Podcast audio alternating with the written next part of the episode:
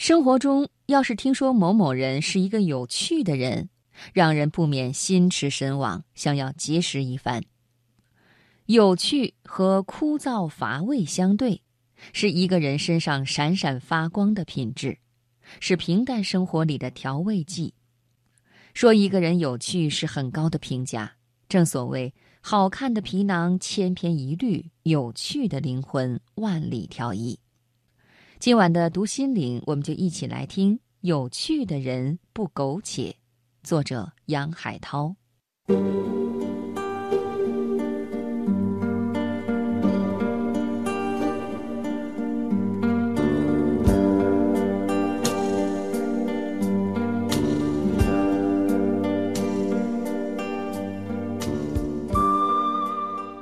何为有趣？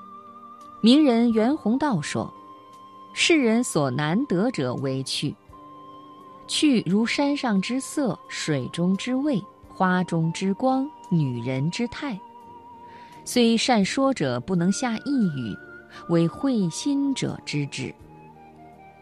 对什么是有趣，古今中外尚无定论，只能见仁见智。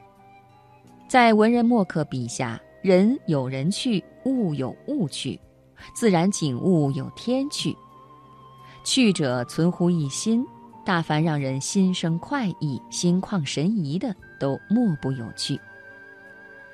有趣的人对生活抱有大爱，有时即便身处逆境，他们也能过得兴致盎然；即便眼前满是苟且，他们也总能找到诗和远方。苏轼就是一个十足有趣的人，被贬官后，他没有愁肠百结。而是发现了生活的真和趣。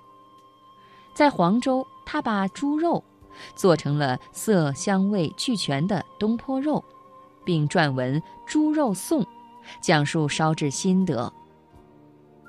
除了东坡肉，还有东坡肘子、东坡鱼、东坡饼，都轰动一时，流传甚广。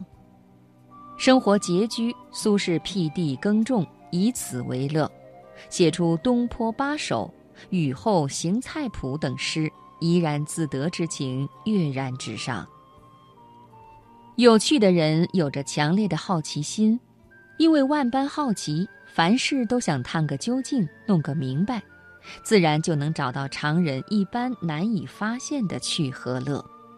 清人沈复在《浮生六记》中写道：“于一同志时，能张目对日。”明察秋毫，见渺小微物，必细察其纹理，故时有物外之趣。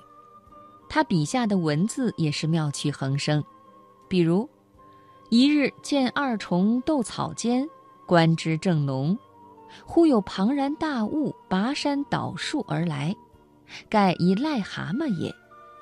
蛇一吐，而二虫尽为所吞。余年幼方出神。不觉讶然惊恐，神定，捉蛤蟆，鞭数十，驱之别院。